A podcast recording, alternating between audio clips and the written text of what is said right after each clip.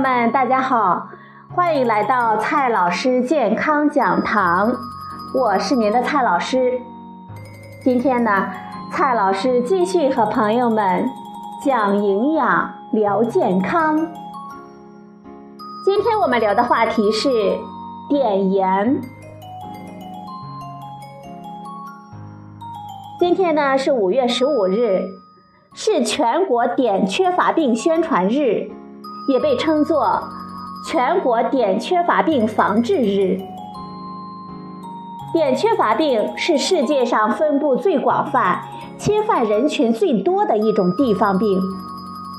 妇女在怀孕期间缺碘，会导致流产、早产、死产、胎儿先天畸形。儿童生长过程中一旦缺碘，则会严重的影响智力的发育。从1996年开始。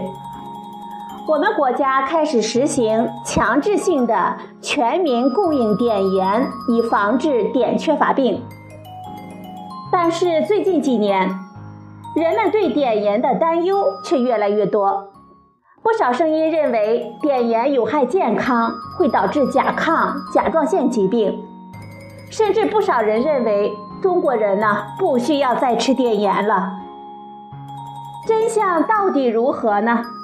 今天呢，我们就一起盘点一下关于碘盐的那些误区。第一个误区：碘盐吃多了会得甲亢吗？从国际上的研究来看，在一些长期缺碘的地区，的确存在补碘诱发甲亢的问题，但在实际的监管时，就需要做风险的权衡了，一边呢是补碘引发的甲亢，一边是缺碘造成的甲状腺功能紊乱。实际上，碘缺乏导致的健康问题比碘过量要严重的多。而且，丹麦有研究发现呢，补碘六年，甲亢的总的发生率仅上升了百分之零点零四。况且这种发病的小幅度的上升还是可以自行恢复的，所以碘盐的收益明显大于可能的风险，因此世界卫生组织才会在全世界的范围内推行碘强化政策。有的人可能会说，那么碘盐出现以后，甲亢病人确实是在增加了，这又怎么解释呢？其实，导致甲亢的因素呢有很多，比如说遗传因素、环境因素、情绪因素等等。简单的归结于碘盐呢，实在是太过于武断了。因此，从科学的角度来看，碘盐导致甲亢也是缺乏证据的。第二个误区。食盐加碘会导致甲状腺疾病高发吗？目前没有任何证据证明食盐加碘和甲状腺结节、甲状腺癌等甲状腺疾病增多有直接的关系。其实，甲状腺疾病的增加和目前的检测手段的提高，以及我们大家日益重视身体有很大的关系。比如说。甲状腺结节，因为没有什么症状，如果不是去体检，很少会有人发现。实际上，我国居民甲状腺结节的平均患病率为百分之三十二点四，也就是说，接近三分之一的人都有甲状腺结节，而且百分之九十到百分之九十五以上的结节都是良性的。对身体呢影响不大，所以呢我们大家不用太担心。至于碘与甲状腺癌的关系，科学家们呢也做了大量的研究。从目前的研究结果来看，并没有确凿的证据证明碘对甲状腺癌的发病及其病理的分型有影响。瑞士的一项研究呢，甚至发现。食盐加碘之后，甲状腺肿瘤的发病率反而逐渐的下降。世界卫生组织也认为，碘摄入充足地区的甲状腺癌的发病率低于碘缺乏地区，所以食盐加碘造成甲状腺癌高发的这种说法是缺乏科学依据的。第三个误区：海边城市的居民不需要吃碘盐吗？碘在海产品中含量丰富，而沿海地区吃海产品比较多，所以呢，很多人就会认为海边城市的人不缺碘，不用补，也不用吃碘盐，只有内陆城市才需要。实际上，我国研究对尿碘水平和膳食碘摄入量进行了评估，发现。沿海居民的碘营养状况还不如同省的内陆农村，比如说浙江、上海、辽宁、福建的沿海地区，孕妇碘营养不足的比例甚至高达百分之四十六。这一点告诉我们，海边城市居民碘缺乏的风险也是挺高的，我们不能放松警惕。第四个误区。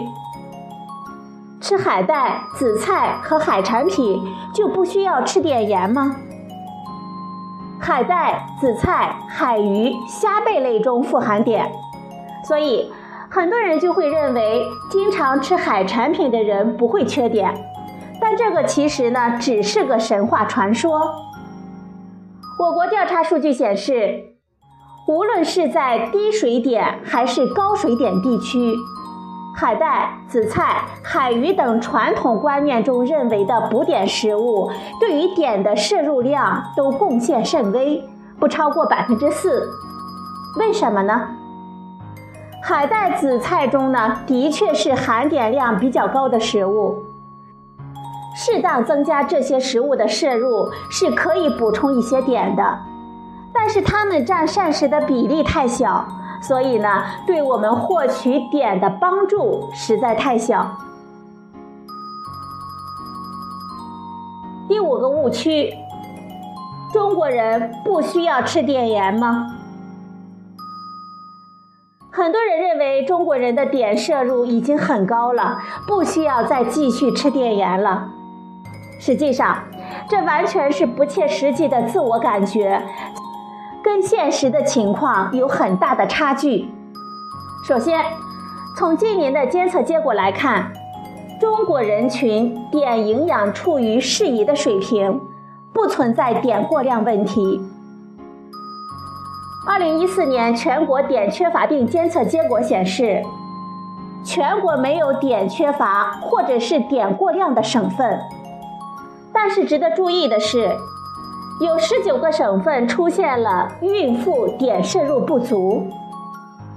其次，相比碘缺乏和碘过量对我们人体的危害，碘缺乏的危害更为严重。碘缺乏在人的不同的生育阶段，它的表现形式不一。孕妇碘缺乏，它会阻碍胎儿的脑发育。严重者还会导致流产、胎儿畸形和死亡。胎儿碘缺乏，它会引发大脑发育不可逆的损害，其最严重的后果呢，就是新生儿的客厅病，并伴随终身。儿童和青春期碘缺乏，它会形成甲种、智力和体格发育等障碍。成年人的碘缺乏，它会出现甲状腺功能减退以及相应的甲状腺疾病。二零一四年，世界卫生组织对食盐加碘的有效性和安全性进行了系统综述和分析，推荐继续采用食盐加碘，是作为降低甲状腺肿大、客厅病、认知功能低下和碘缺乏风险的安全有效的防治策略。最后，需要我们牢记的是，在中国防治碘缺乏病的历史上，曾有过碘缺乏病严重流行的阶段。据二十世纪七十年代粗略统计，我国有二度地方性甲状腺肿三千五百万人，患病率为百分之十二点八五，典型的地方性客厅病二十五万人，患病率为百分之零点六六。中国大部分地区外环境缺碘，如果不坚持食盐加碘政策，碘缺乏病可能会卷土重来。所以呢，我们还是要继续的吃碘盐。好了，朋友们，今天的节目呢就到这里，谢谢您的收听，我们明天再会。